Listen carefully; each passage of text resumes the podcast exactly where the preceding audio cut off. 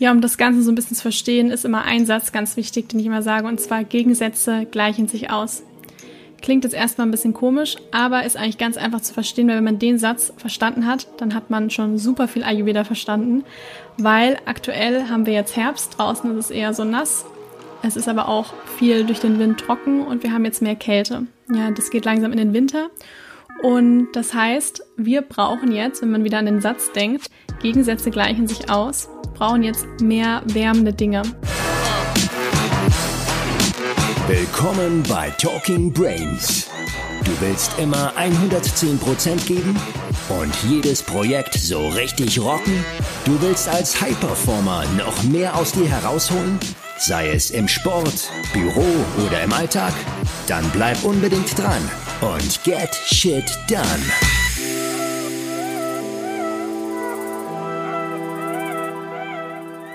Hallo zusammen. Ähm, meine Stimme kommt euch sicher unbekannt vor. Ähm, ich heiße Alicia und ich werde euch heute durch die Podcast-Folge begleiten. Und ich freue mich, dass wir heute Katie bei uns haben. Ähm, Katharina ist ganzheitliche ayurvedische Ernährungs- und Gesundheitsberaterin. Äh, außerdem ist sie auch Beraterin in Darmgesundheit und auch Yogalehrerin. Also ist es nicht unwahrscheinlich, dass ihr sie schon mal ähm, bei einer YouTube-Yoga-Session begleitet habt oder ähm, durch ihren Blog Tasty Katie kennt. Ähm, genau, und ich würde sagen, hallo Katie, schön, dass du da bist und dass wir das heutige Magen-Darm-Special zusammen aufnehmen.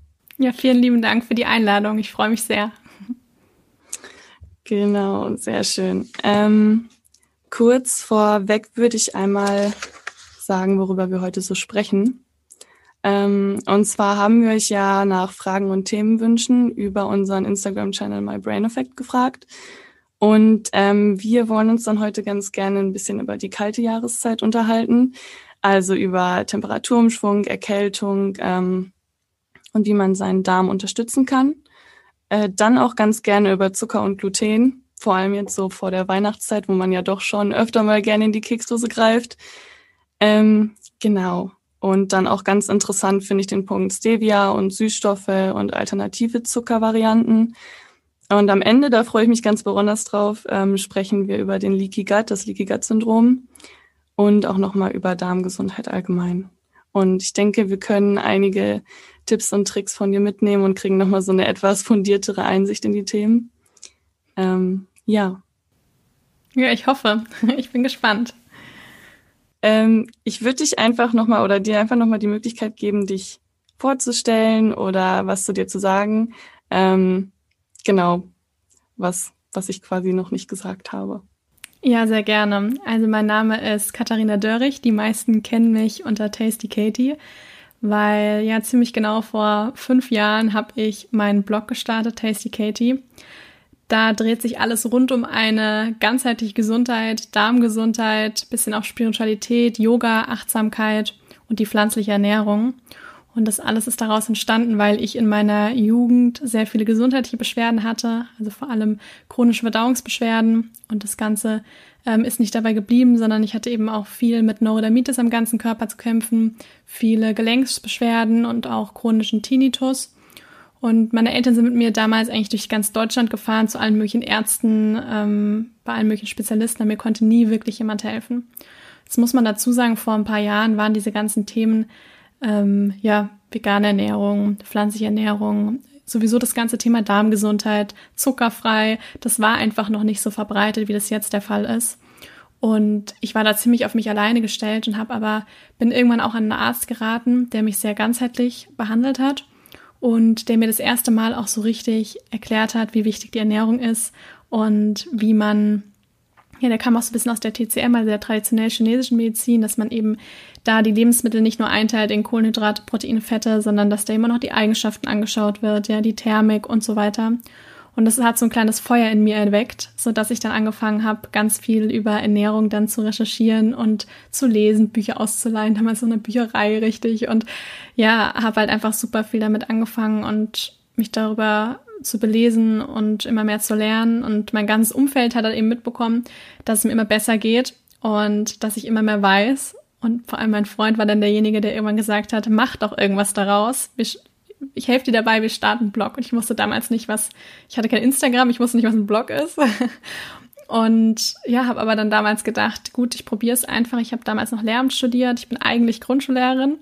Und das Ganze ist dann über die Jahre sehr gewachsen, dass ich dann irgendwann angefangen habe, ähm, Kochkurse zu geben, deutschlandweit. Und ja, habe dann irgendwann auch den Podcast gestartet und letztes Jahr ist mein erstes Buch erschienen und mittlerweile mache ich das eben alles hauptberuflich und habe eben auch nochmal angefangen zu studieren. Ich studiere jetzt Ernährungstherapie. Genau. So viel zu mir. Ja, das ist, das ist eine ganze Menge. Das ist ein ganz schön beeindruckender Werdegang, finde ich. Also ähm, ich finde es auch so interessant, weil als ich äh, das erste Mal auf deinen Blog kam und so die Seite über mich geöffnet habe bei dir ähm, und es gelesen habe, weiß ich noch, dass ich irgendwie dachte, das spiegelt irgendwie mich selbst so ein bisschen wieder. Und mhm. äh, ich fand es total interessant und auch die Themen Neurodermitis und zu sämtlichen Ärzten und es kommt nichts bei raus und auch irgendwie die Frustration, die so damit einhergeht, wenn man denkt oder auch gesagt bekommt, na, du hast nichts, du bist gesund, ich, ich kann dir halt nicht helfen. Ähm, das kann ich sehr gut nachvollziehen. Ähm, und irgendwie hat mich das auch super inspiriert, ähm, da jetzt auch mich nochmal mehr hinterzuhängen. Ähm, weil mir geht's nicht viel anders, nur dass ich noch mittendrin stecke in diesem Prozess mhm. und hoffe, ähm, auch jemanden zu finden, der ähm, einen ganzheitlicheren Blick hat. Ja. Aber ich konnte mir auch schon einige Tipps von dir abholen. Ähm, habe auch vor längerer Zeit schon angefangen, die Ernährung deutlich, deutlich umzustellen, mich immer mehr damit zu befassen, vieles auszuprobieren, so in Richtung Ketogen, Paleo, alles mal durchzutesten, wie es meiner Haut auch damit geht. Ähm, aber von daher freue ich mich umso mehr, dass wir dich heute hier haben ähm, und dass ich mit dir über die Themen sprechen kann. Ähm, genau. Also du hast eigentlich schon äh, genau das, was ich dich gefragt hätte, so ob es so einen Moment gab, in dem es bei dir so Klick gemacht hat, quasi fast schon beantwortet. Also es war ja wahrscheinlich eher so ein schleichender Prozess dass du gemerkt ja. hast, dir geht's halt irgendwie nicht gut, da ist irgendwas, da stimmt irgendwas nicht. Ja, also das ist auf jeden Fall ein Prozess gewesen. Also es ist tatsächlich so schon so gewesen, dass ich gemerkt habe, ich vertrage viele Dinge nicht und für mich war damals Ernährung einfach ein großes äh, belastendes Thema und ich wollte damit dann auch irgendwann nicht mehr viel zu tun haben, weil ich mir einfach nur dachte, ich will einfach nur irgendwas essen und keine Beschwerden haben und lasst mich mit dem Rest einfach in Ruhe. Hätte mir damals jemand gesagt, ich arbeite heute als Ernährungsberaterin, studiere das sogar nochmal und habe ein Buch darüber geschrieben, dem hätte ich gleich einen Vogel gezeigt, weil ich gesagt habe, niemals. Ich bin auch nur froh, wenn ich irgendwas vertrage. Genau, also das, ja, da sieht man mal, wie sich das ändern kann. Und ja, als ich dann irgendwie herausgefunden habe, dass das, was ich esse, halt wirklich so einen großen Einfluss hat und dass das wirklich besser werden kann. Als ich dann das erste Mal gemerkt habe, das kann wirklich besser werden und ich hatte so kleine Erfolgserlebnisse, dann habe ich wirklich gemerkt, wow, also ich habe das auch selber irgendwo in der Hand. Und das war dann auch, wie gesagt, so ein schleichender Prozess. Erstmal war der Fokus allein auf der Ernährung, dass ich da ganz viel gemacht habe. Irgendwann habe ich dann gelernt, dass wir natürlich nicht nur, also Gesundheit, sage ich immer, ist eine Summe aus verschiedenen Dingen. Ja, Ernährung ist ein Teil davon. Und irgendwann habe ich dann gemerkt, dass die Psyche, ja, der Geist, der Mind einfach auch eine riesengroße Rolle spielt. Unser Schlaf, Stress. Und so bin ich dann auch irgendwann mit Yoga in Kontakt gekommen. Und ähm, so ist das dann ganz langsam immer größer geworden. Und je ganzheitlicher ich das Ganze dann auch gesehen habe, desto mehr bin ich dann auch gesund geworden und kann halt heute sagen, mir geht's wirklich sehr gut und kann somit auch anderen Menschen Hoffnung machen, dass das auch wieder gut werden kann. ja. Doch, also ich finde, ich finde super schön, sowas auch zu hören. Ich finde es auch wichtig, weil ähm, so, wenn man irgendwann an dem Punkt ist, dass man vieles ausprobiert hat und es wird halt einfach nicht besser, also nicht ausschlaggebend besser, dann glaube ich, ist es ganz normal, dass man irgendwann auch an der Stelle angelangt ist, wo man sagt, so jetzt habe ich keine Lust mehr. Jetzt, ähm, ja. ich esse jetzt einfach, weil es, es bringt eh nichts. Ähm, ja. Genau, und da finde ich auch ganz wichtig, dass man vielleicht so einen kleinen Lichtblick hat und äh, denkt, nicht jeder Mensch ist gleich, auf gar keinen Fall, aber dass man ähm, einen Ansatzpunkt hat und dass das halt eben nicht nur Sport oder nicht nur Ernährung oder, sondern dass das alle Themen in der Summe sind. Absolut. Genau, das, das finde ich ja. sehr schön. Ähm, ich hatte auch gesehen, du beschäftigst dich ja mit Ayurveda, aber mit äh, einer modernen Form von Ayurveda, richtig? Genau, also ich habe ja selber auch eine ähm, Ausbildung darin, also ich bin ja ayurvedische ganzheitlich ayurvedische Ernährungs- und Gesundheitsberaterin. Und das ist eigentlich relativ ja per Zufall eigentlich entstanden. Ich habe mich davor einfach durch den Arzt, der mich auch lange dann ähm, begleitet hat, der sehr auf die traditionelle chinesische Medizin eben ähm, spezialisiert war. Dadurch war mir Ayurveda schon so ein bisschen bekannt, weil Ayurveda und TCM, die sehen so ein bisschen, gehen so ein bisschen Hand in Hand, also haben super viele Ähnlichkeiten. Und Irgendwann hatte ich aber dann damals einen Flyer, glaube ich, ich weiß gar nicht, in einer Zeitschrift und da habe ich mich dann damals auch für die Ausbildung ähm, angemeldet und war gleich begeistert von dem ganzen Konzept. Und Ayurveda ist das älteste Medizinsystem, das es gibt, also ungefähr 5000 Jahre alt und kommt aus Indien. Und es ist halt wirklich ein Medizinsystem, also da gibt es, die Ernährung ist die Basis von allem, aber es gibt verschiedene Bereiche und ist somit auch so ein bisschen die Mutter von allen Medizinsystemen. Und im Ayurveda, ich sag mal, wenn man Ayurveda so richtig verstehen möchte, dann möchte man verstehen, wie der Mensch in Abhängigkeit von der Natur funktioniert. Und weil wir alle sind ein Produkt aus der Natur und wir brauchen die Natur zum Leben, nicht andersrum. Die Natur braucht uns eigentlich nicht. Und dementsprechend ist es auch sehr wichtig, dieses alte Wissen, was zwar aus Indien stammt, was man aber wunderbar auch hier im Westen anwenden kann, irgendwo auch ein bisschen in den Alltag zu integrieren, wenn man wieder in sein natürliches Gleichgewicht kommen möchte das ist eigentlich nur das Leben, auch so ein bisschen das, was wir halt über die ganzen Jahre auch irgendwo durch unser westliches Leben, durch unser schnelllebiges, äh, sehr stressdominantes Leben ähm, so ein bisschen verlernt haben, das auf den Körper hören, ja, also auch dieses mit dem Tag-Nacht-Rhythmus ähm, zu leben, das Essen von, von natürlichen Lebensmitteln, das Essen von saisonalen Dingen, ja, dass ich im, ähm, weil jedes Lebensmittel hat im, im Ayurveda auch eine Thermik, ja, es gibt einen Grund, warum Ayurveda im Winter keine, ähm, keine Erdbeeren empfohlen werden oder keine eisgekühlten Salate, ja, oder kein Eis zum Essen, sondern dass da mehr wärmende Dinge empfohlen werden. Und im Ayurveda schaut man immer sehr individuell, aber trotzdem gibt es verschiedene Empfehlungen, die eigentlich für jeden gelten. Und was halt im Ayurveda schon seit 5000 Jahren bekannt ist, ist, dass vor allem, da reden wir vom Agni, vom Verdauungsfeuer, dass eben der Darm da so eine große Rolle spielt und dass der eben Auswirkungen auf die komplette Gesundheit hat.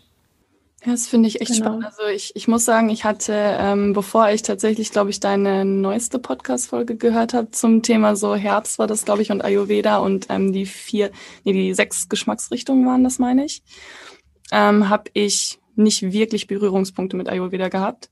Also es war mir immer ein Begriff, ich kannte es, aber auch eher so unter dem Punkt, ähm, ja quasi alte, also alte chinesische Heilpraktiken und ähm, heißt nicht, dass alt irgendwie schlecht ist oder veraltet, aber ähm, ja, es war mir quasi nicht so bewusst, dass man es wirklich so gut in den Alltag integrieren kann und dass man es auch so gut auf jeden Menschen in einer individuellen Weise beziehen kann.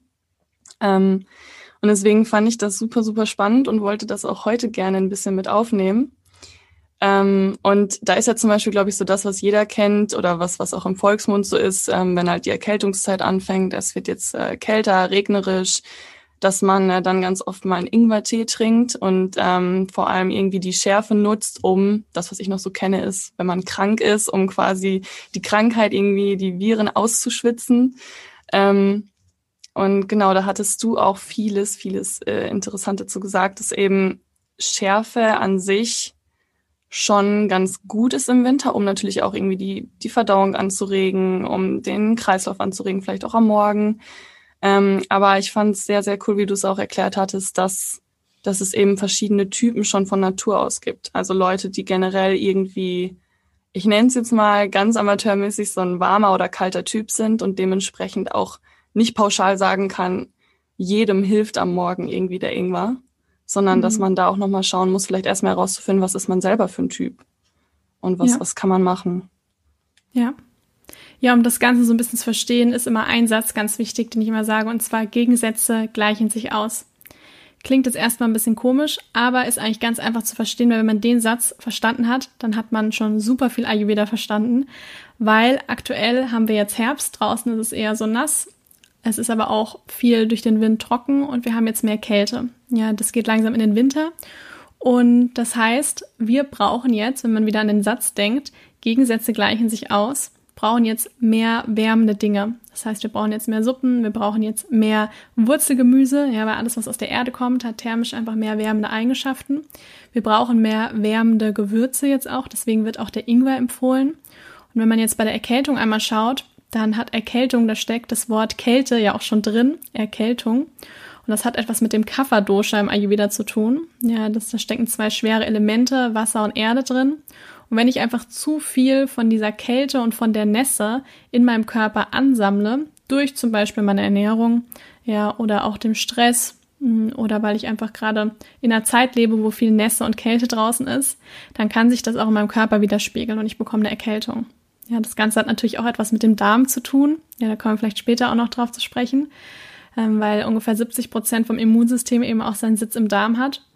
Und wie gesagt, wenn dann sich so eine Erkältung eingeschleicht hat, dann muss ich etwas tun, um diese Kälte, um diesen, ich sag mal, diesen Schleim auch wieder aus meinem Körper herauszubekommen. Und dann ist Ingwer einfach wunderbar. Ja, sich so ein Ingwerwasser, so einen klassischen Ingwertee zu machen, das wird da sehr gerne empfohlen. Einfach weil Ingwer natürlich auch sehr antibakterielle Wirkung, eine antibakterielle Wirkung hat, auch so ein bisschen schmerzlindernd ist und auch entzündungshemmend wirken kann und vor allem auch sehr, sehr ähm, wärmende Eigenschaften hat und auch so schleimlösend wirkt.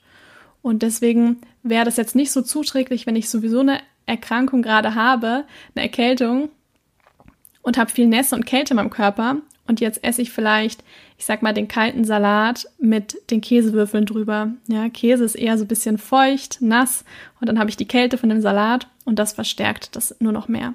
Und so schaut man im Ayurveda eigentlich immer und auch das ganze Jahr über. Das heißt, man, es wird geschaut, wo lebt dieser Mensch? Ja, in welcher Umgebung? Für Menschen, die irgendwo im Süden gerade leben, gelten ganz andere Dinge als für uns. Ja, weil da ist es warm.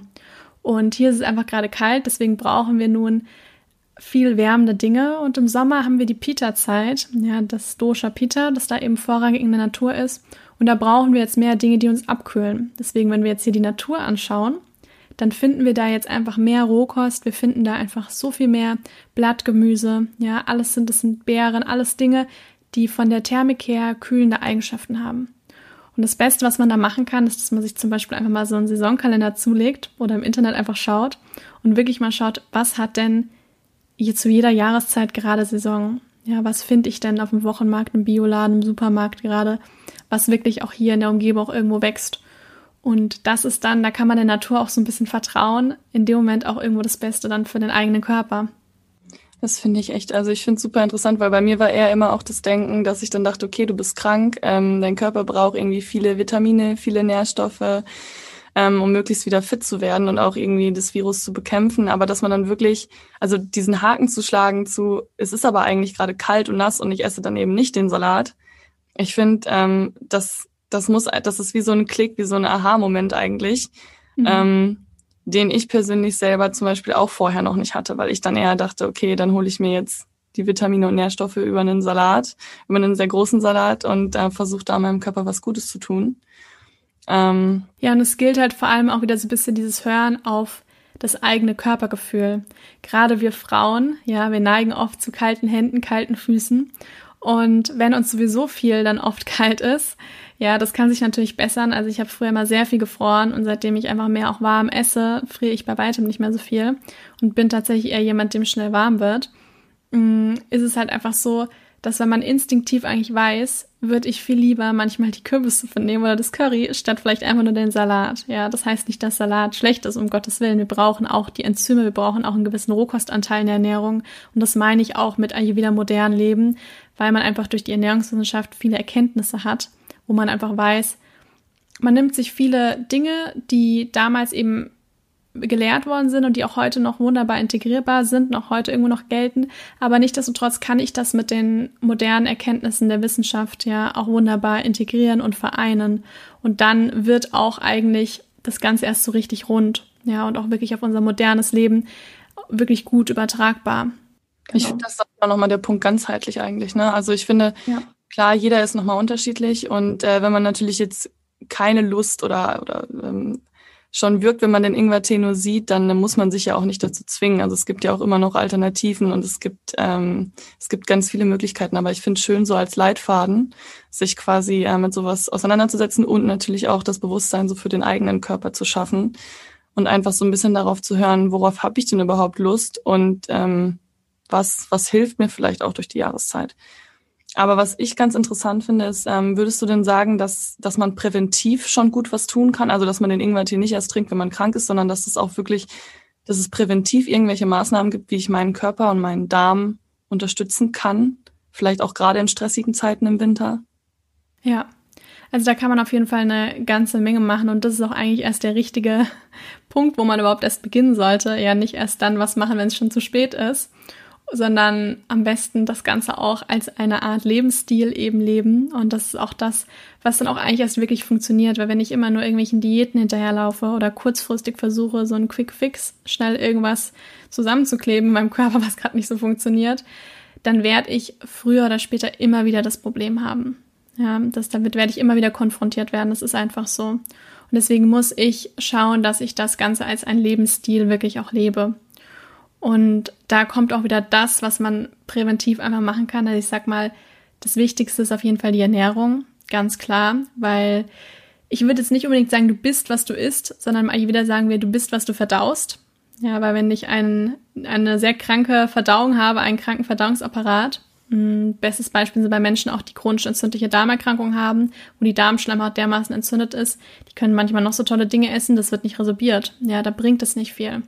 Und deswegen ist es ganz wichtig, wirklich über die Ernährung auf den Darm, auf die Darmgesundheit eben zu achten. Und wenn man da jetzt mal gerade so in der modernen Welt so ein bisschen schaut, dann wissen wir, dass wir in unserem Dickdarm Milliarden von Bakterien haben. Und diese Bakterien sind unglaublich wichtig für unser tägliches Wohlbefinden und für unsere ganze Energie und vor allem für unser Immunsystem. ungefähr 70 Prozent von unserem ganzen Immunsystem hat eben seinen Sitz im Darm. Und diese Bakterien, ja, es ist wahnsinnig viel.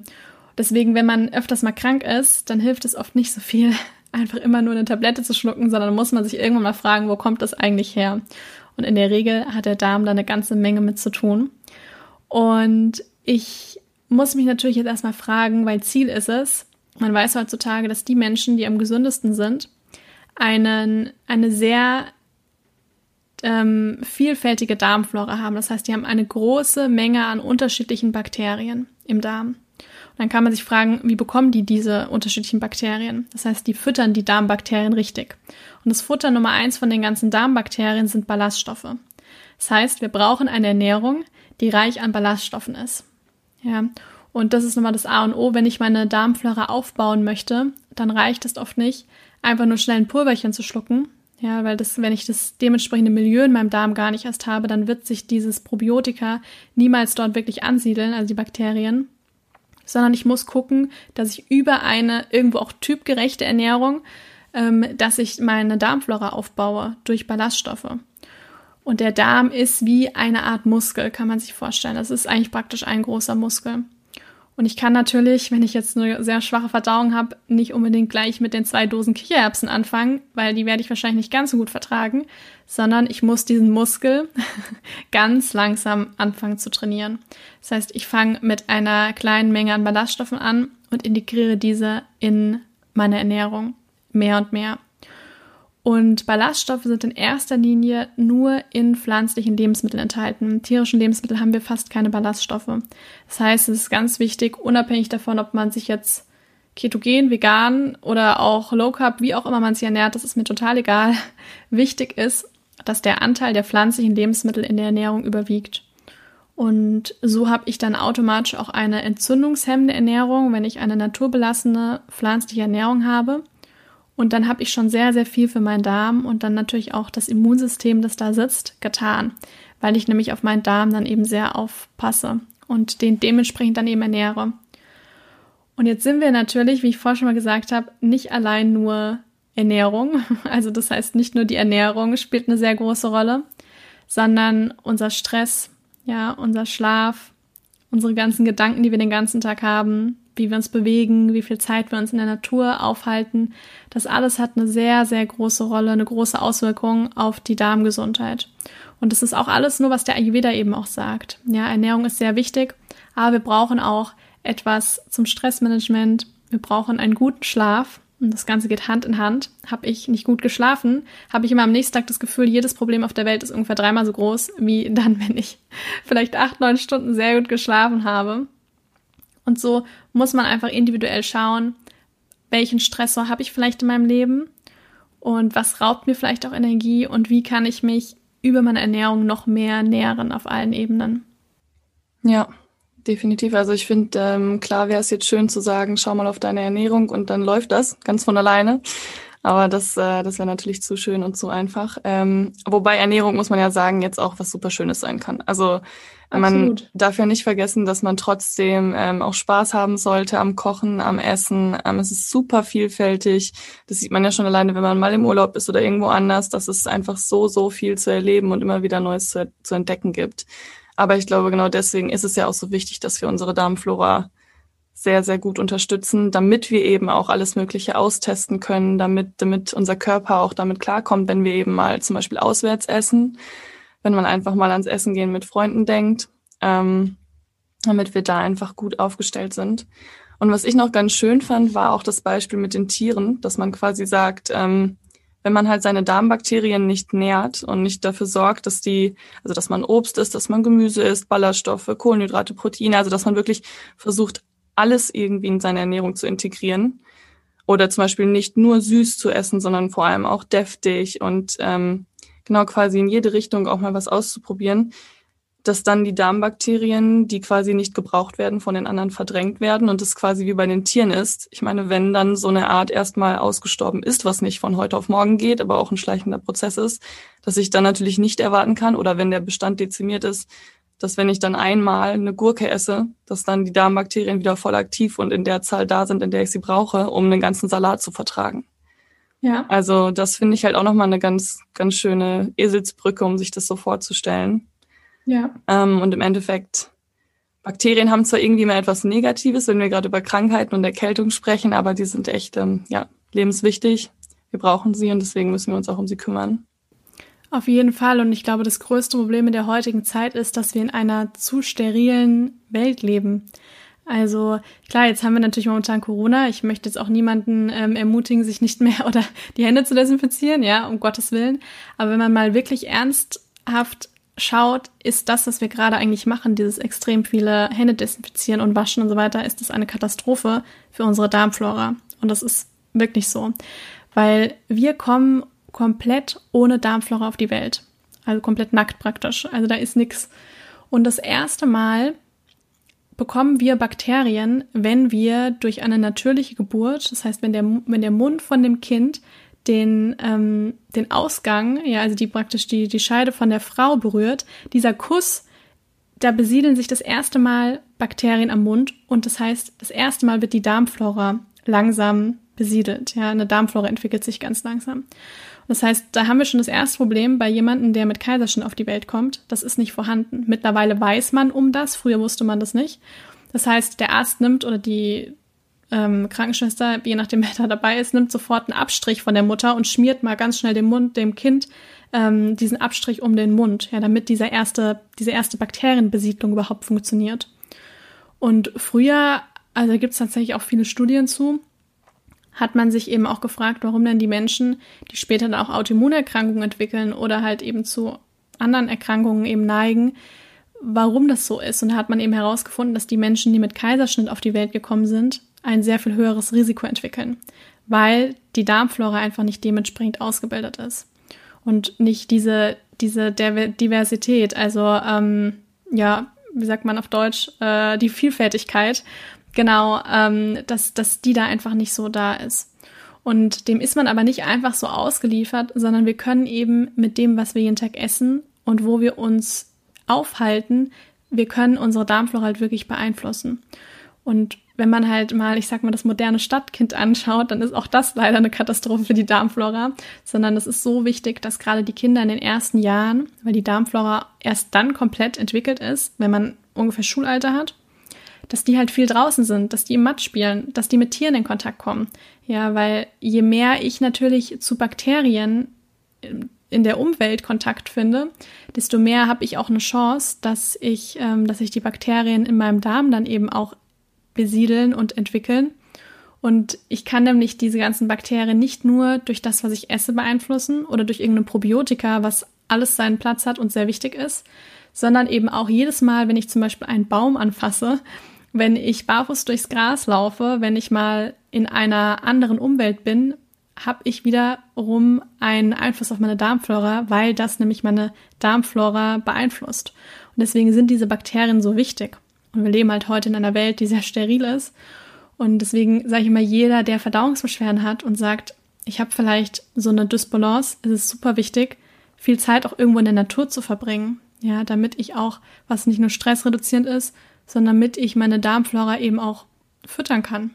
Mhm. Ich finde, das ist ja auch eigentlich, wenn man drüber nachdenkt, wenn man so an Kinder denkt, ist so das, was man damit assoziiert, würde ich jetzt sagen, ja auch irgendwie das Kind, was draußen spielt oder das Kind im Sandkasten, was sich so eben mal Sand in den Mund stopft, wo dann die Eltern hinrennen und sagen, halt, stopp. Also das ist ja irgendwie schon ähm, auch natürliches Verhalten. Und na klar ja. muss man jetzt als erwachsener Mensch, deswegen ist es ja auch Entwicklung und die Darmflora, wie du sagst, ist dann im Kindesalter irgendwann auch quasi voll entwickelt, nenne ich es jetzt mal, oder sollte so sein.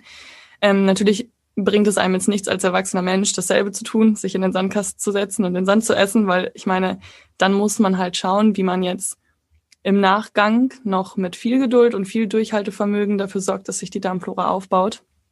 Ähm, aber das, also dieser Bezug immer wieder zum Natürlichen hin, ich finde, das gerät sehr, sehr oft oder sehr stark in den Hintergrund, weil wir halt eben, weil, weil sich alles so entwickelt hat und wir so viele Möglichkeiten haben, wie auch jetzt mit dem ganzen Waschen und schon alleine Duschcremes und Desinfizieren und man hört immer nur vor Bakterien schützen und Bakterien machen euch krank, aber ich denke, man muss trotzdem differenzieren und da so ein, so ein gesundes Gleichgewicht halten zwischen, ja, ich möchte nicht krank werden und ich kann auch präventiv was dafür tun, aber dafür muss ich mich auch Bakterien aussetzen, wiederum.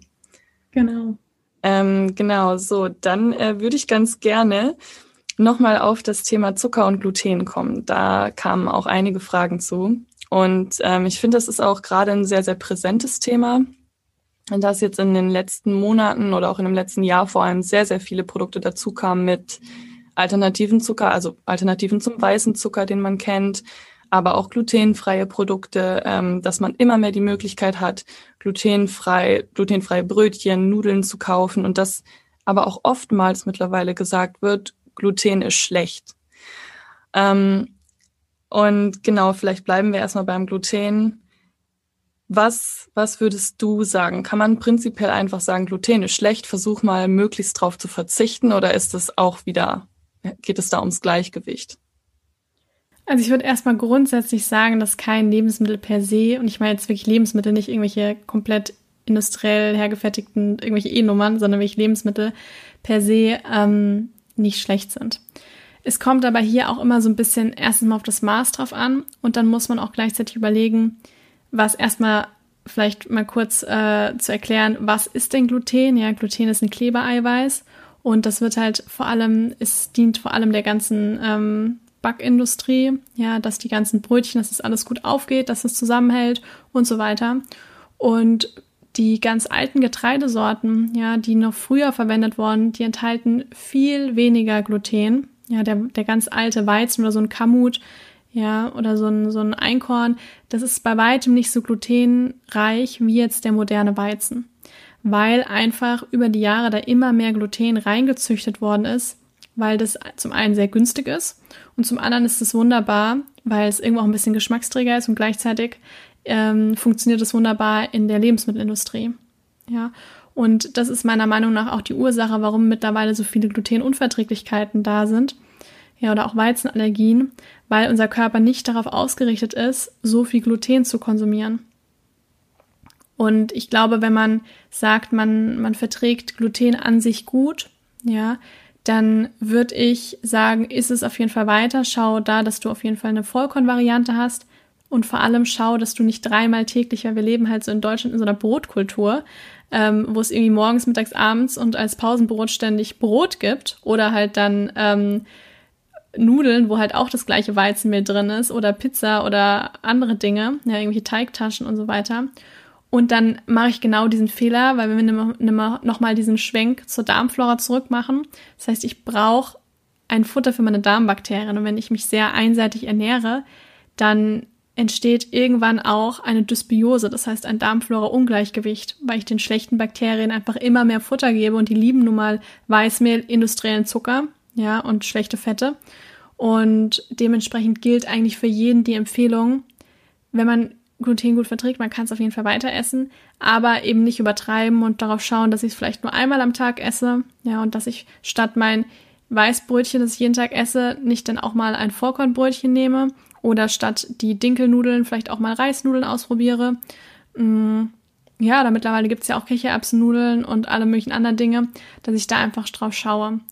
Und was auch ganz wichtig ist, weil das ist eben ein Riesenproblem, finde ich, in der jetzigen Zeit, dass eben immer mehr glutenfreie Produkte entstehen.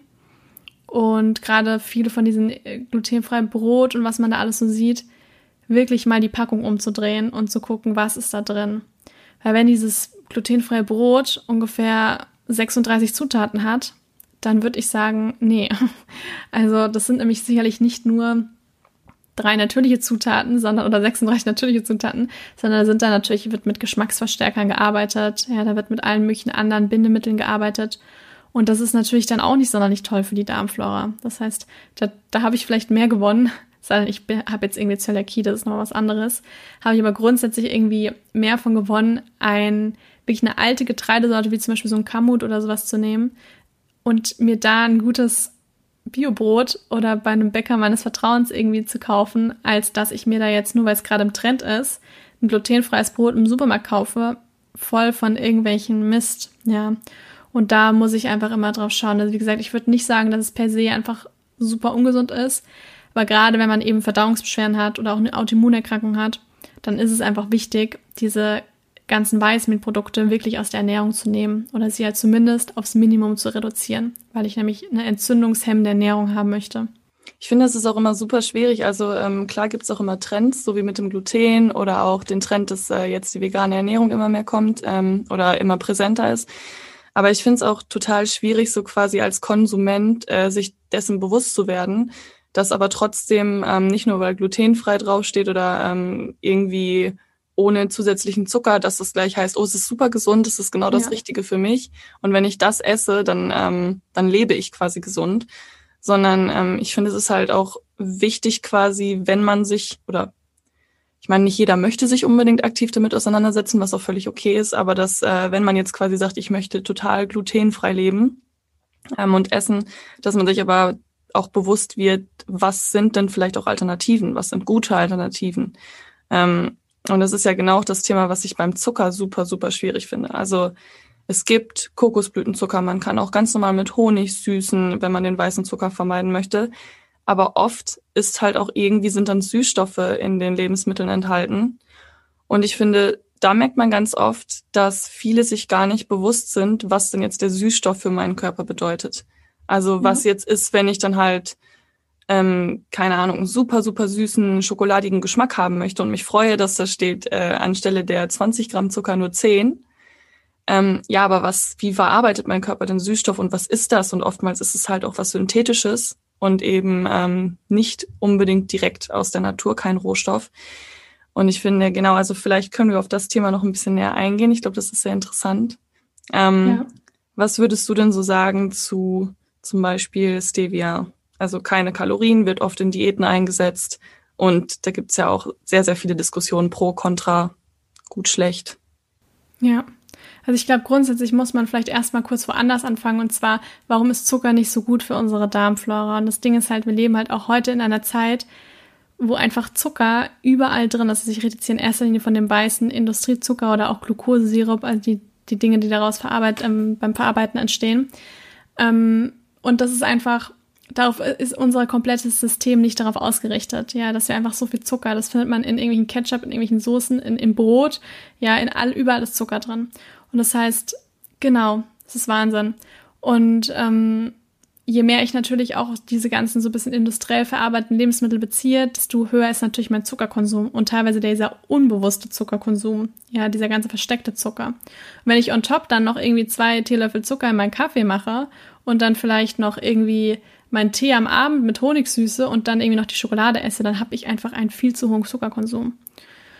Und ja, und dann ist es eben so, dass man halt ganz oft denkt, das ist so ein bisschen diese Diätkultur, das, was auch so ein bisschen mit sich kommt, ähm, dass man natürlich irgendwo auch Kalorien reduzieren möchte oder vielleicht auch sagt, ich möchte auf Zucker verzichten. Aber ich glaube, fast keiner möchte auf den süßen Geschmack verzichten, weil wir nämlich evolutionär einfach schon so geprägt sind, dass uns dieser süße Geschmack erstmal signalisiert, dass das für uns dass es nichts Verdorbenes ist, dass es was Gutes ist, ja, dass alles in Ordnung ist. Das ist aber auch so ein bisschen dieses Gefühl, also mit diesem süßen Geschmack stehen auch ganz viele Emotionen in Verbindung. Ja, dieses Gefühl von diesem wohlig, warmen, liebevollen, äh, erdigen Gefühl. Und Zucker hat einfach eine sehr hohe, ein sehr hohes Suchtpotenzial. Das ist einfach so. Und jetzt gibt es natürlich verschiedene Dinge, die auch süß sind. Ja, am Beispiel von diesen ganzen Dingen jetzt, die jetzt in den letzten Jahren entstanden sind. Ja, bestes Beispiel sind so, vor ein paar Jahren war der Agavendicksaft extremst gehypt. Ja, mittlerweile weiß man, dass dieses Ding eigentlich nur aus Fructose besteht und ich sogar lieber mal den normalen Zucker dann verwenden würde. Also ich habe hab gar keinen Industriezucker in meiner Ernährung, aber empfehlen würde statt den Agavendicksaft, weil ja, also Stichwort Fettleber und so weiter, das ähm, ist einfach nichts, was irgendwie gesundheitlich förderlich ist. Was ja auch und schon wieder ähm, total, total krass ist, finde ich. Also wenn man, wenn man quasi in diesem Hype drin ist und den quasi auch ja. irgendwie ähm, mitbekommt und mitgerissen wird, denkt man ja erstmal, oh super, eine neue Alternative ja. quasi ist ja nicht neu, gibt's, gibt's schon immer quasi, ne? Aber ähm, dass das halt jetzt so verarbeitet wird und ich kann es in der Packung super bequem im äh, Markt um die Ecke kaufen. Ähm, und dann aber, ja, weiß ich nicht, überkonsumieren ist eh nie gut, aber dann quasi damit alles ersetzt und später merkt, okay, ähm, irgendwie war es jetzt doch wieder das Falsche, finde ich auch im Nachhinein immer sehr, sehr verblüffend. Ja, und gerade wenn man eben den Darm anschaut, dann oder auch die Leber anguckt und den Blutzuckerspiegel, dann ist eigentlich jeder, ich sag mal, Sirup und Dicksaft und so weiter, was es eben alles gibt, am Ende ist es einfach nur Zucker. Ja, also auch wenn da irgendwie was anderes draufsteht, dem Körper ist es egal, ob da jetzt Ahornsirup oder Rohrzucker draufsteht. Es ist leider so, das möchte keiner hören, ähm, aber es ist halt leider trotzdem am Ende Zucker. Und jetzt ist es schon so, dass wenn ich jetzt einen guten Ahornsirup habe, dass der ähm, etwas mehr Mineralstoffe, ein bisschen mehr Nährstoffe enthält und den Blutzuckerspiegel nicht ganz so schnell in die Höhe steigen lässt, wie jetzt der reine weiße pure Zucker oder so ein Glukosesirup. Aber es kommt halt auch hier drauf an, wenn ich den ab und zu mal verwende, dann ist das absolut in Ordnung.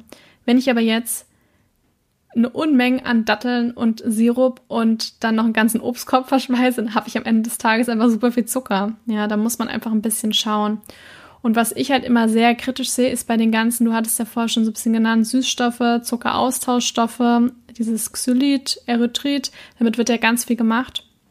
Und erstmal ist es ja auch sehr denkt man, ja, das klingt ja sehr gut, fast null Kalorien oder 60 Prozent weniger Kalorien als industrieller Zucker. Und es ist trotzdem super süß. Ja, ich kann es wunderbar eins zu eins mit Zucker ersetzen, beim Backen vielleicht auch oder beim Süßen von Getränken. Aber was da so ein bisschen das Größte ist, größte Problem ist vor allem bei den Zuckeraustauschstoffen, dass die im Dickdarm, also die werden nicht wirklich resorbiert im Dünndarm und die ziehen im Dickdarm osmotisch Wasser. Das heißt, es kommt mal schnell, wenn ich das ein bisschen überdosiert, zu Durchfall oder zu Blähungen, ja, wenn man das nicht hat. Und deswegen ist das etwas, wo ich sagen würde, das ist nicht sonderlich gesund für den, für den Darm. Ja, wenn man das jetzt irgendwie alle zwei Wochen mal einen Teelöffel irgendwo drin haben möchte, dann kann man das tun und man verträgt es gut. Aber ich würde nicht sagen, würde es jetzt nicht empfehlen als eine tägliche Alternative. Und bei den Süßstoffen ist es einfach so, dass man da bei, in Studien von ähm, Ratten und Mäusen herausgefunden hat, dass die über einen längeren Zeitraum die Darmflora nachweislich schädigen und beeinflussen. Ja. Ja, ich finde, das äh, passt ja eigentlich auch immer zu dem, dass man quasi nochmal sagt, so, ähm, weiß ich nicht, dass das einzige Beispiel, was mir jetzt direkt einfällt, ist das mit der Cola. Also Cola an sich sei jetzt mal dahingestellt, wie gesund oder ungesund das ist, aber dass man halt sagt, nur weil man eine Cola Light bestellt, dann sollte man vielleicht lieber die normale trinken. Also finde ich, ist so oft im Sprachgebrauch. Ja. Und dass dann ähm, man sehr oft auf Unverständnis stößt, warum denn eigentlich? Also ich spare mir ja die Kalorien, aber dass es halt nicht immer um Kalorien geht und auch nicht das obergeordnete oder übergeordnete Ziel immer Kalorien einsparen sein sollte, weil wir brauchen natürlich auch trotzdem, wir brauchen Kalorien, wir brauchen, ähm, also unser Körper braucht den Treibstoff, quasi finde ich immer am besten vorzustellen, auch mit dem Motor, der Motor, der ohne Öl nicht läuft. Ähm, und genauso bringt es mir nichts, jetzt einfach überall an jeder Stelle einzusparen und irgendwas zu ersetzen.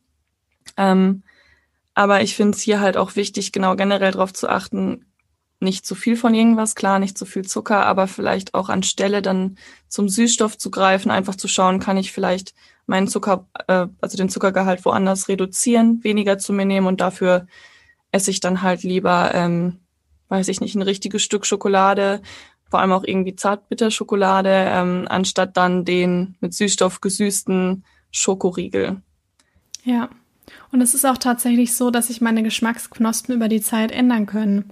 Also ich kann auch nur von mir sprechen. Ich habe früher ständig und super süß irgendwie gegessen. Ich konnte nie was herzhaft essen, ohne dass ich danach nicht noch was Süßes äh, gebraucht habe, ja.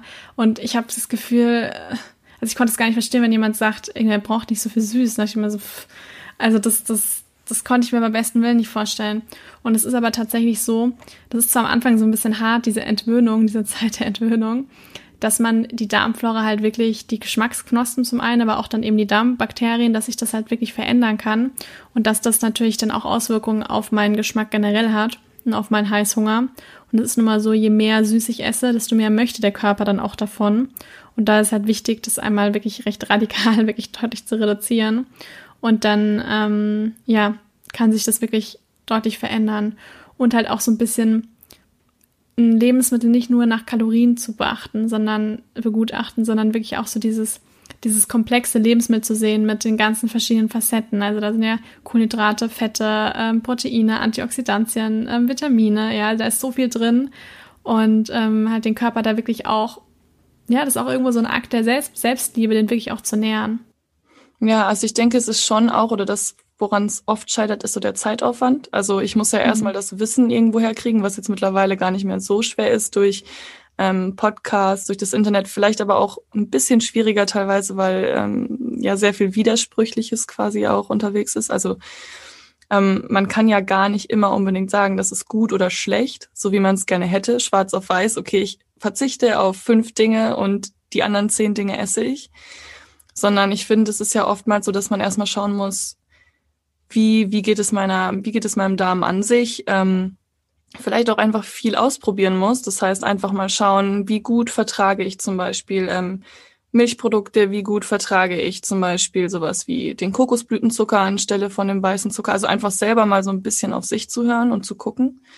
Weil nur weil im Internet steht, es ist gut, heißt ja nicht, dass es für mich gut ist.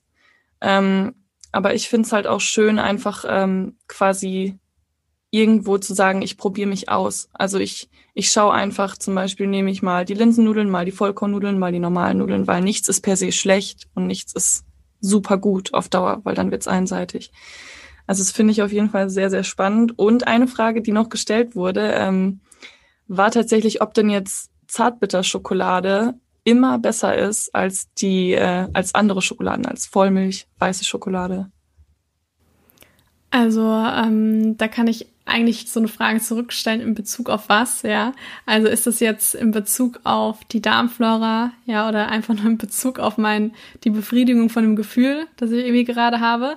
Ja, dann wird derjenige oder diejenige die Antwort wahrscheinlich selber wissen. Aber wenn ich jetzt mal, also ich sag mal, grundsätzlich ist Schokolade, das ist ein Genussmittel. Es sollte kein reines Lebensmittel werden, im Sinne von, dass ich jetzt tafelweise Schokolade am Tag esse. Ähm, genau, das ist ganz, ganz wichtig weil auch Schokolade hat halt einfach erstmal auch einiges an Koffein, ja, und halt auch irgendwo auch Zucker.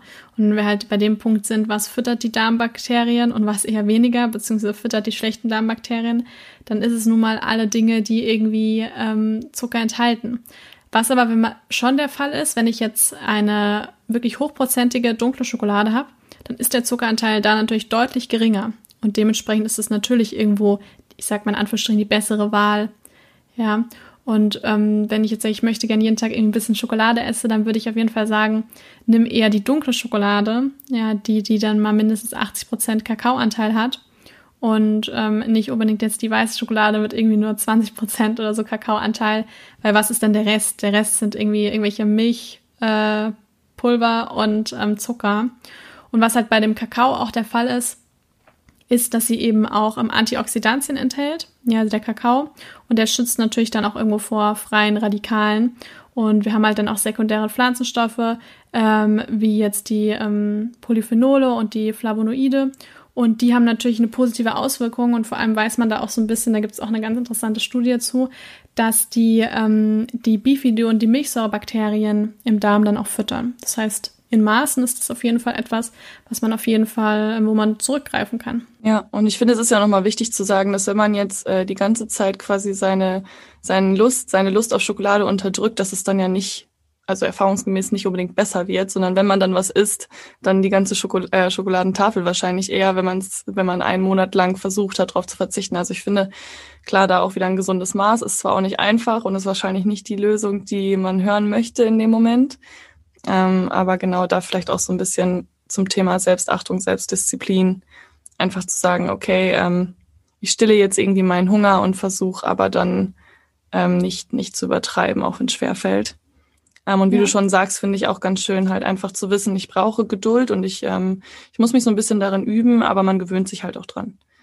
Ähm, also vielleicht kennt es jeder, so die ersten drei, vier Tage, wenn man mal dieses ähm, Fasten, was ja viele machen, einfach ähm, auf süße Lebensmittel, auf Zucker, auf bestimmte Lebensmittel macht es dann so die ersten drei, vier Tage echt hart sind und dass es aber danach immer leichter wird und dass man es viel leichter beibehalten könnte.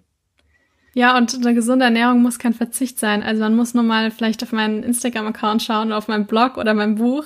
Also ich esse sicherlich nicht den ganzen Tag nur Knabber an der Karotte, ja. Und esse irgendwie Reiswaffeln dazu, ja. Also das ist schon, also das ist schon eine sehr bereichernde Ernährungsform auch. Ja, so wie man sich das oft vorstellt. So, was bleibt noch übrig? Aber ja.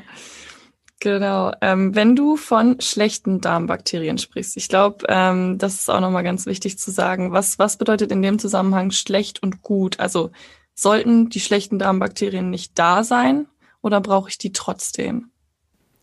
Also dieses schlecht und gut ist tatsächlich ein wenn jetzt hier wahrscheinlich jemand zugucken würde oder zuhören würde, der irgendwie forscht, der würde gleich sagen, Heiliger, was verwendet ihr für Ausdrücke? Ähm, schlecht und gut ist halt ein total unwissenschaftliche Wörter, ja. Das ist einfach so runtergebrochen, damit, ich sag mal, der Otto-Normalverbraucher irgendwie versteht, was damit gemeint ist. Grundsätzlich brauchen wir fast alle Bakterien, die da irgendwie im Darm sind. Ja, sei denn, ich rede jetzt irgendwie von so einem Heliobacter im Magen. Ja, der sollte da natürlich jetzt nicht so sein, nicht da sein, weil der eigentlich durch die Magensäure gar nicht erst überleben sollte. Aber ähm, wenn ich jetzt hier vom Dickdarm rede, also von meiner Darmflora, dann ist da erstmal auch alles irgendwie gewollt und gewünscht. Das heißt auch zum Beispiel, der jetzt sehr verteufelt ist mittlerweile, der Candida, ja, so ein Pilz, von dem vielleicht schon ein paar gehört haben, auch den brauchen wir im Darm. Das heißt, wir brauchen von allen Bakterien und von allen Pilzen, ja, und was wir da sonst noch alles haben, man weiß da auch noch nicht so viel. Also wir wissen einiges mittlerweile über den Darm, aber die Forschung ist da echt noch in den Kinderschuhen. Also das ist wirklich noch ganz am Anfang und da wird die nächsten Jahre sehr viel kommen. Und ja, und deswegen kommen da auch immer wieder neue Erkenntnisse. Und so jetzt aber nochmal zurück zu den, was ist gut und was ist schlecht. Also erstmal ist eigentlich gar nichts schlecht. Das heißt, die Darmflora sollte eigentlich, wie auch in der Natur, wie man jetzt auch einen Wald anschaut, der sollte vielfältig sein. Die Darmflora kann man sich vorstellen wie eine Art Ökosystem, was sich auch eigentlich auf natürliche Art und Weise ständig versucht, selbst zu regulieren und auszugleichen.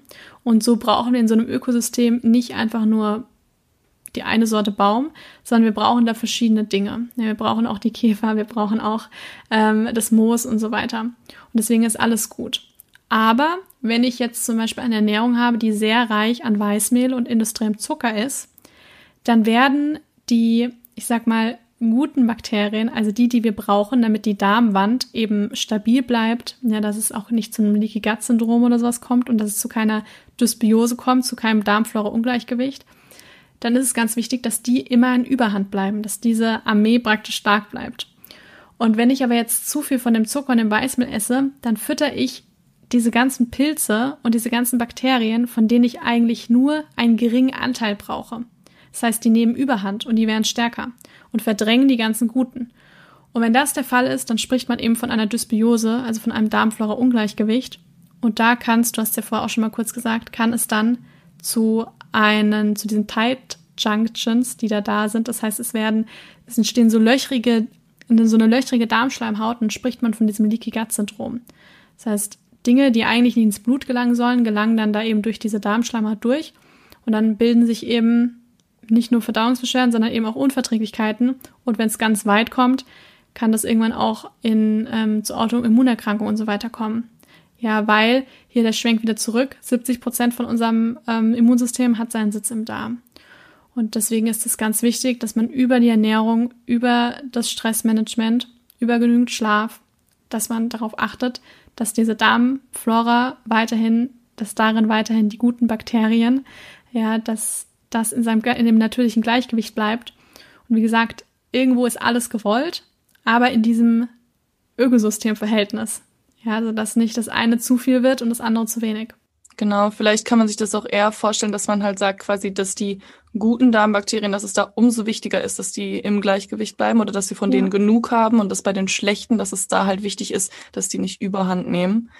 Ähm, dass wir aber grundsätzlich wieder, dass es kein hundertprozentiger Verzicht wird, sondern man trotzdem da auch wieder auf die Balance achtet.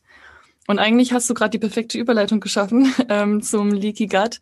Finde ich super interessant. Ähm, und ich finde ich find da auch nochmal wichtig, was wir quasi oder was du am Anfang erwähnt hattest, dass selbst wenn man sich sehr, sehr ausgewogen ernährt, also wenn man darauf achtet, dass man alles Mögliche einbindet in seine Ernährung, dass man nicht zu viel Zucker zu sich nimmt, dass man äh, Gluten in Maßen zu sich nimmt, Weizen und auch wirklich sehr, sehr viele Alternativen einbindet, gesund und äh, frisch kocht, saisonal ist, und dass man trotzdem irgendwie Beschwerden ähm, ganz, ganz oft krank ist, dass man sehr anfällig ist für Erkältung, dass das vielleicht auch daran liegen kann, dass die Nährstoffe, die ich zu mir nehme, rein theoretisch und esse, aber gar nicht wirklich aufgenommen werden vom Körper. Ja. Also zum einen, wenn ich jetzt hier nochmal so aus der ayurvedischen Perspektive darauf schaue, dann sind wir hier schon der Meinung, dass nicht nur alleine zählt, dieses, ähm, ich esse ganz viel Gemüse und ich esse ganz viel Obst und ich esse ganz viel Nüsse und so weiter, sondern dass hier auch noch total wichtig ist, dieses, in welcher Form esse ich das? Ja, gerade wenn ich eher zu Verdauungsbeschwerden neige, ist es nun mal einfach leichter verdaulich, wenn ich Dinge koche, wenn ich Dinge warm esse. Ja, schon so ein bisschen auf Betriebstemperatur, also ein bisschen energiesparend irgendwo. Und wenn ich ähm, wirklich diese gekochten Mahlzeiten esse, weil man sich das vorstellen kann, das ist wie schon so ein bisschen vorverdaut und das ist natürlich dann auch leichter verdaulich. Ja, und das ist schon mal ganz, ganz wichtig, weil ich das auch immer wieder auch mal in Beratung sehe, dass bei vielen Menschen, die sich zwar per se, so ich sag mal nach der DGE, super gesund ernähren, mm, also DGE ist die Deutsche Gesellschaft für Ernährung und die so diese klassischen Vorschriften eben gibt und wo man jetzt sagt, ja, die hat ihre fünf Portionen Obst und Gemüse und so weiter, und es ist alles da, aber trotzdem sieht halt einfach der Darm nicht dementsprechend aus. Und dann ist es einfach so, wenn man einfach von Natur aus ein Typ ist, der ständig friert, dem viel kalt ist, der einfach eher zu einem schwachen Immunsystem neigt und der isst jetzt die ganze Zeit nur Rohkost und Salat, dann wird dem sein Immunsystem und dem seine Verdauung einfach darunter leiden. Es ist einfach so, weil das ist nicht typgerecht für den. Der braucht nun mal mehr warme und gekochte Speisen. Der braucht mehr wärmende Gewürze. Der kann die Hülsenfrüchte nicht einfach so essen, sondern der muss verdauungsfördernde Gewürze dazugeben. Der kann vielleicht eher mal bei den Mungobohnen anfangen, statt direkt bei den schwarzen Bohnen.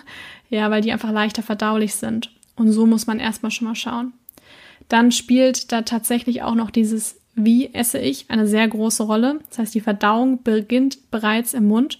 Ich habe im Mund verschiedene Speicheldrüsen. Ja, darin äh, sind in dem Speichel, die dann ausgesondert werden, haben wir bereits erste Enzyme, zum Beispiel Alpha-Amylase, ja, die für die Kohlenhydratverdauung verantwortlich ist.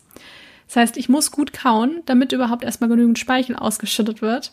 Und die Kohlenhydrate erstmal aufgespalten werden. Wenn ich das nicht tue, hat mein Verdauungsapparat viel mehr zu tun. Was eigentlich und, total ähm, so total offensichtlich klingt. Also dass man auch schon als Kind gesagt bekommen hat, kau erstmal, bevor absolut. du dir noch was in den Mund schiebst. Aber ja. woran, was auch wieder total in Vergessenheit gerät und man den Hintergrund nicht kennt. Ja. Deswegen dieses richtig gute Kauen und die Verdauung beginnt bereits im Mund, das muss man sich immer wieder äh, ja vor den Kopf führen und immer wieder neu praktizieren und wirklich erlernen. Und deswegen auch dieses, wie esse ich? Ja, unser, unser, da da gibt's ja auch diesen, dieses, dieses schöne Wort Darm als zweiter, zweites Gehirn. Ja, da gibt's einfach eine Verbindung. Und unser Darm hat praktisch auch nochmal ein komplett eigenes Nervensystem. Ja, das ist halt ähm, das enterische Nervensystem. Und dementsprechend, wenn ich jetzt in einem absoluten Stresszustand esse, nebenbei noch tausend andere Dinge mache, dann fahre ich die Verdauungsleistung einfach extremst auch herunter und ich kann Dinge einfach nicht gut verdauen. Das heißt, wenn ich vielleicht, wenn es vielleicht so aussieht, dass ich ein super gesundes Leben führe und ich schlafe aber vielleicht viel zu wenig, bin die ganze Zeit gestresst, mach, esse zwar meinen Salat und esse ihn aber immer nebenbei oder äh, schütt mir auch schnell mal auf Ex den Smoothie runter und renne eine halbe Stunde später zu meinem intensiven Sport, ja, dann habe ich einfach, mein Körper ist Tag und Nacht gefühlt im Fight- oder Flight-Modus und äh, meine Nebennieren schütten permanent Stresshormone aus. Und dann hat das natürlich eine sehr große Auswirkung auf die Darmgesundheit und dann natürlich auch auf so eine Entstehung von so einem Leaky Gut Syndrom. Ja, das finde ich auch, ähm, finde ich jetzt auch irgendwie wichtig zu sagen, okay, was, was ist denn jetzt, wenn ich quasi schon an dem Punkt bin?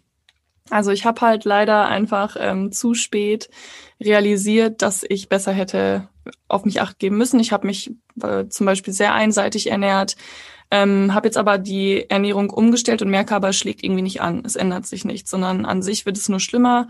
Ähm, wie du jetzt schon sagst, gut, vielleicht, vielleicht weiß ich nicht, dass ich ein Typ bin, der sein Essen besser kocht und besser warm genießt. Ähm, vielleicht habe ich auch noch ein bisschen Stress, aber wie kann ich denn jetzt, wenn ich das Wissen quasi im Endeffekt habe und darauf aufmerksam gemacht wurde, wie kann ich jetzt dafür sorgen, dass ich meinen Darm wieder stärke und wie kann ich jetzt dagegen anarbeiten oder ist das quasi irreparabel und ähm, mein Darm hat oder meine Darmwand ist jetzt löch löchrig? Nee, also wie gesagt, heutzutage ist es halt auch leider so ein bisschen dieses Leaky Gut Syndrom. Das ist schon auch irgendwo wichtig, dass man da viel drüber weiß, aber es ist auch ein bisschen so eine Panikmacherei und wahrscheinlich ein großer Teil der Menschheit läuft da irgendwie mit rum. Ja, also das ist halt einfach so durch unsere ganzen Umwelteinflüsse. Und es ist ja nicht nur so die ganzen Sachen, die wir uns auf die Haut schmieren. Ja, das, was wir, die ganzen Abgase, alles, das hat ja auch einen großen Einfluss. Und wir können aber trotzdem, jeder, egal wo man gerade der, mit der Gesundheit steht, jeder kann da was machen. Und tatsächlich ist es auch so, dass die Darmflora oder der Darm das Organ ist, was sich am schnellsten erholt von allen anderen Organen. Wenn man mal eine zerstörte Leber hat, dann kannst du nicht mehr viel tun.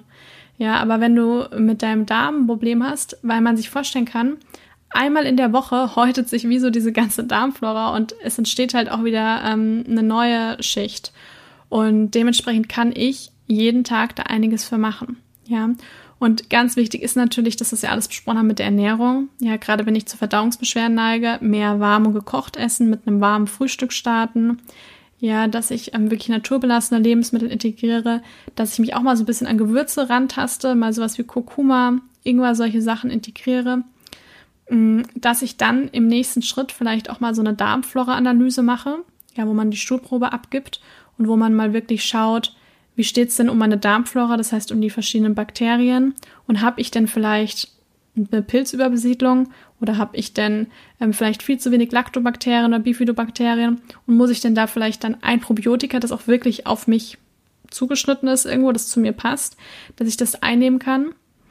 Und wenn ich trotzdem merke, das hilft einfach nicht so viel oder beziehungsweise das ist eigentlich noch viel wichtiger, dass ich mich mal frage, wie ist mein Schlaf in der Nacht? Wie viele Stunden schlafe ich in der Nacht?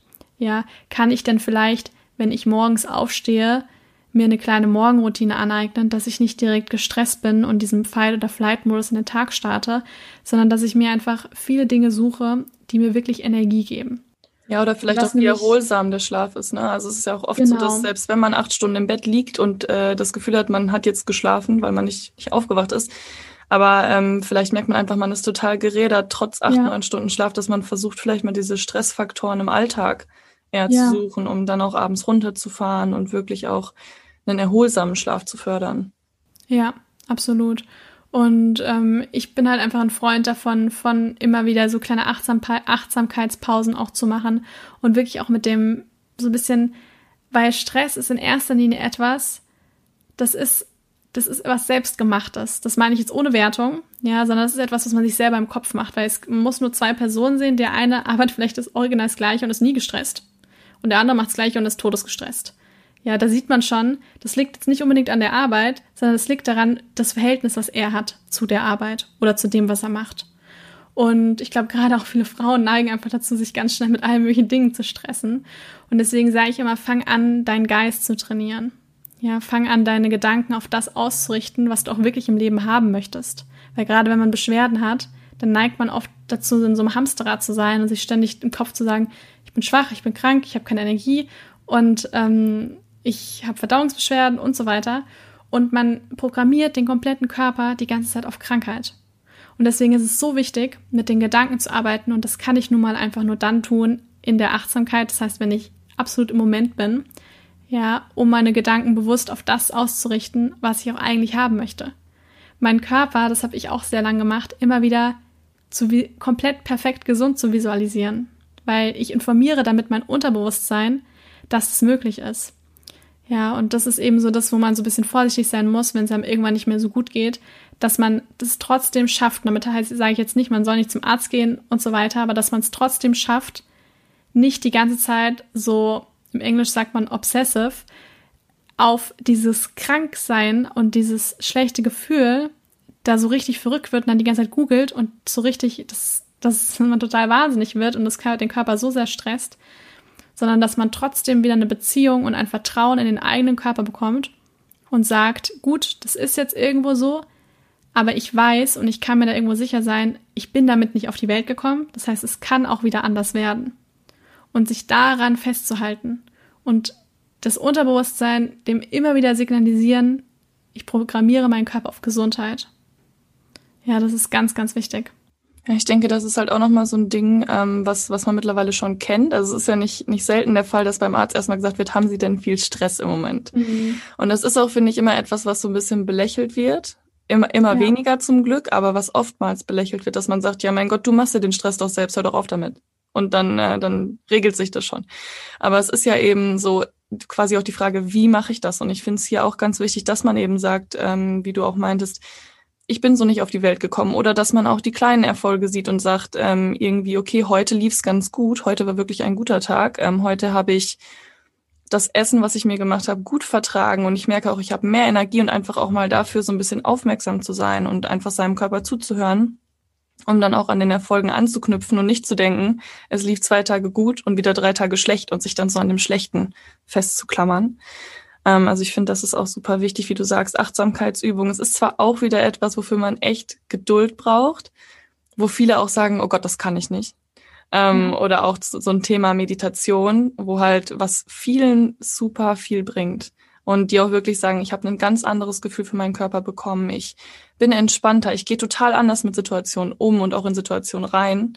Wo aber andere sagen, um Gottes Willen, diese fünf Minuten, das ist für mich eher Zeitverschwendung. Aber ja das ist einfach wieder wie bei so vielen Dingen ein Erfolgserlebnis. Also es ist vielleicht wirklich nicht für jeden was, aber jeder kann auf seine Art und Weise vielleicht einen Weg finden, der ihm so dieses, diese Entspanntheit oder das, was man aus der Meditation mitnehmen soll, das Körpergefühl, dass man das erlangt. Das muss ja nicht die Meditation an sich sein. Absolut. Und mit Meditation, das klingt immer so hochspirituell, dass ich da irgendwie schwebend auf meinem Kissen sitzen muss. Und dann denke ich, eine halbe Stunde an gar nichts. Also erstmal kann ich schon jedem sagen, dieses an gar nichts denken, das geht gar nicht. Unser, also das funktioniert einfach nicht. Unsere, unser ganzer Mind ist so ausgerichtet, dass wir permanent irgendwas denken. Aber wie man nämlich, wie so, ja, die ganzen Buddhisten und so weiter auch sagen, unseren Monkey Mind, unseren Affengeist, der die ganze Zeit in alle Richtungen zerstreut ist, den mal wieder ein bisschen zu beruhigen und auf das Hier und Jetzt zu fokussieren. Weil Stress ist ein permanentes Denken entweder an die Zukunft oder an die, äh, an die Vergangenheit. Aber wenn ich im Hier und Jetzt bin, dann habe ich keinen Stress. Dann mache ich eine Sache nach der anderen. Und wenn ich diese Haltung mehr in mein Leben auch einfach integriere, dann hat das einfach Auswirkungen. Und man muss da, also ich kann auch irgendwo, ich sag mal, Achtsamkeit und Meditation integrieren, wenn ich ganz bewusst im Wald laufe oder auch einfach nur mein Gemüse schnibbele, ja, und wirklich mal nur diese eine Sache mache und nicht dieses, was zwar natürlich sehr angesehen ist, dieses Multitasking die ganze Zeit unterwegs sein, sondern wirklich absolut im, Bewusst, im Bewusstsein zu sein, wirklich ganz im Moment zu sein. Und Krankheit entsteht eigentlich auch nur dann, wenn ich von meinem Körper disconnected bin, also wenn ich praktisch diese Verbindung zum eigenen Körper verloren habe. Und da gilt es halt wieder wieder hinzukommen. Und ich denke immer, in wen investieren, wenn nicht in die eigene Gesundheit und in sich selbst, weil man ist einfach das Wertvollste, was man hat im Leben. Ja, nur weil wir unseren Körper haben, können wir diese ganzen Erfahrungen jeden Tag machen. Und dementsprechend glaube ich halt auch, dass unser Körper halt auch permanent mit uns irgendwo auch spricht. Und da gilt es halt auch wieder, sich so ein bisschen zu sensibilisieren. Also ich denke auch, es ist sehr wichtig, dass man halt sich vielleicht auch an irgendeinem Punkt mal sagt, lieber jetzt die Zeit nehmen für mich, also generell immer Zeit nehmen für sich selbst, aber jetzt richtig Zeit nehmen für mich, schauen, was stimmt vielleicht nicht, wenn ich merke, ich habe Verdauungsschwierigkeiten, ähm, ich fühle mich nicht fit, ich fühle mich nicht leistungsfähig, ähm, weil einem das halt für die Zukunft einfach nur Positives bringen kann. Also selbst wenn man an einem Punkt ist, wo man vielleicht gerade nicht weiterkommt und sagt, ja gut, jetzt war ich ja schon bei drei Ärzten und ich habe meine Ernährung schon umgestellt und das bringt nichts, ähm, muss man vielleicht, also ist es da auch wichtig, dran zu bleiben, vielleicht einfach ähm, auszutesten, zu schauen, genauso wie auch jetzt, genauso wie ich das auch machen werde, quasi ähm, wie, wie dein Weg war, was mich sehr inspiriert hat. Ähm, was, also zum Beispiel auch einfach mal zu versuchen, ähm, ein Blutbild zu machen, vielleicht auch eine Stuhlprobe in Erwägung zu ziehen, ähm, mit Menschen darüber zu reden. Es ist auch sehr wichtig, finde ich, weil halt eben die Forschung, es gibt, es gibt halt keinen Weg, der sagt, in drei Schritten zu einem gesunden Darm und dann äh, ist das Ganze gegessen. Sondern man muss ja einfach schauen, was ist für einen selbst das Beste. Und vielleicht muss auch nicht jeder ein Blutbild machen. Nicht jeder braucht eine Stuhlprobe, aber es sind Optionen, die ich mir mal anschauen kann. Ähm, genauso wie halt die Ernährung umzustellen. Äh, genau. Ich hatte gerade noch was im Kopf, aber äh, jetzt habe ich es irgendwie gerade wieder vergessen. Ah, genau, weil du noch sagtest, äh, jeden Tag, genau, das fand ich sehr, sehr interessant, auch mit der äh, Darmwand. War das, glaube ich, richtig, die, die einmal die Woche sich quasi häutet. Ähm, da finde ich halt auch gut, quasi sich das, sich das nochmal vor Augen zu halten, dass ich wirklich jeden Tag was tun kann. Also sehr oft dieses Denken, ich warte einfach mal bis nächsten Montag und ab nächsten Montag starte ich dann meine gesunde Ernährung. Und dass, dass das aber gar kein von 0 auf 100 sein muss, sondern auch einfach sein kann, okay, heute koche ich einfach mal eine Mahlzeit warm und versuche ähm, vielleicht mal eher auf Gemüse umzusteigen, anstatt äh, irgendwie nur meinen Reis zu essen mit der Gurke, wie ich sonst mache. Das ist natürlich jetzt äh, sehr abstrakt und ich hoffe, ähm, dass da viele sehr viel kreativer sind, aber dass ich einfach versuche, mal ein bisschen mehr einzubinden, gesünder und einfach mal was auszuprobieren und zu schauen, wie es mir danach geht. Und selbst wenn ich den Rest des Tages dann trotzdem zu viel Zucker zu mir genommen habe, war das aber schon mal ein Schritt in die richtige Richtung. Ähm, und damit habe ich meinem Körper auch irgendwo was Gutes getan. Und das ist halt auch ein positiver Punkt, der einen, glaube ich, sehr, sehr stark motivieren kann. Ja, auf alle Fälle. Dann würde ich sagen, ähm, abschließend hast du so deine Top, sage ich jetzt mal, Top drei Tipps für eine gesunde Darmflora. Es dürfen gerne mehr sein, es dürfen gerne weniger sein. Ähm, aber so Dinge, die du den Leuten gerne mitgeben würdest. Also mein Tipp Nummer eins ist ganz klar, achte auf deinen Schlaf. Ja, also das merke ich auch bei mir immer wieder, wenn ich einfach nicht gut oder viel zu wenig schlafe, dann ist mein, also habe ich einfach das Gefühl, ich habe viel mehr Stress und fühle mich einfach nicht so gut. Also das mit dem Schlaf ist ganz wichtig. Und vor allem der Schlaf vor Mitternacht. Ja, das ist etwas, was ich nur jedem ans Herz legen kann. Man ist am nächsten Morgen einfach fitter, produktiver und es hat eine Auswirkung.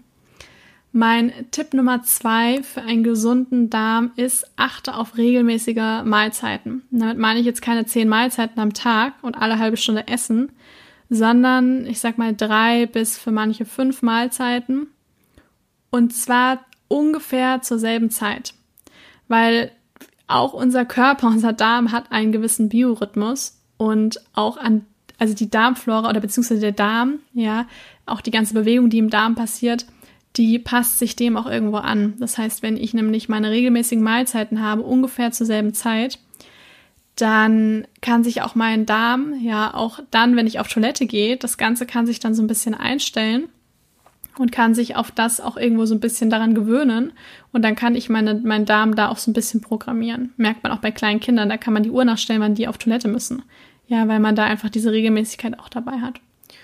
Und mein Tipp Nummer drei ist, ich habe vier Tipps. Mein Tipp Nummer drei ist, ähm, mein Tipp Nummer drei ist das Essen von natürlichen Lebensmitteln. Ja, also sich wirklich mit Ernährung auseinanderzusetzen und naturbelassene Lebensmittel zu integrieren in die Ernährung. Das ist ganz wichtig. Und mein Tipp Nummer vier, such dir ein Tool im Leben, wo du sagst, da kann ich richtig Energie draus schöpfen. Ja, und das ist nämlich auch gleichzeitig etwas, was Stress reduziert. Für manche ist das Lesen. Für den nächsten ist das mit einer Freundin im Café sitzen und für andere ist es die Meditation. Ja, aber such dir etwas, wo du das Gefühl hast, da bekommst du so richtig viel Energie zurück und gleichzeitig holt dich das absolut in den Moment. Und ich glaube, wenn man diese vier Dinge beherzigt, dann hat man schon sehr, sehr viel für seine Gesundheit getan. Ich finde, das klingt sehr schön, was dir sehr viel Energie gibt. Doch, und da dachte ich auch tatsächlich als erstes an den Kaffee mit einer Freundin. ähm, aber ja, sehr schön. Also ich würde sagen, ich, äh, ich danke dir ganz herzlich für diese Folge. Ähm, ich fand es mega cool, mich, mich da mit dir auszutauschen, ähm, sehr, sehr viele neue Insights auch zu bekommen.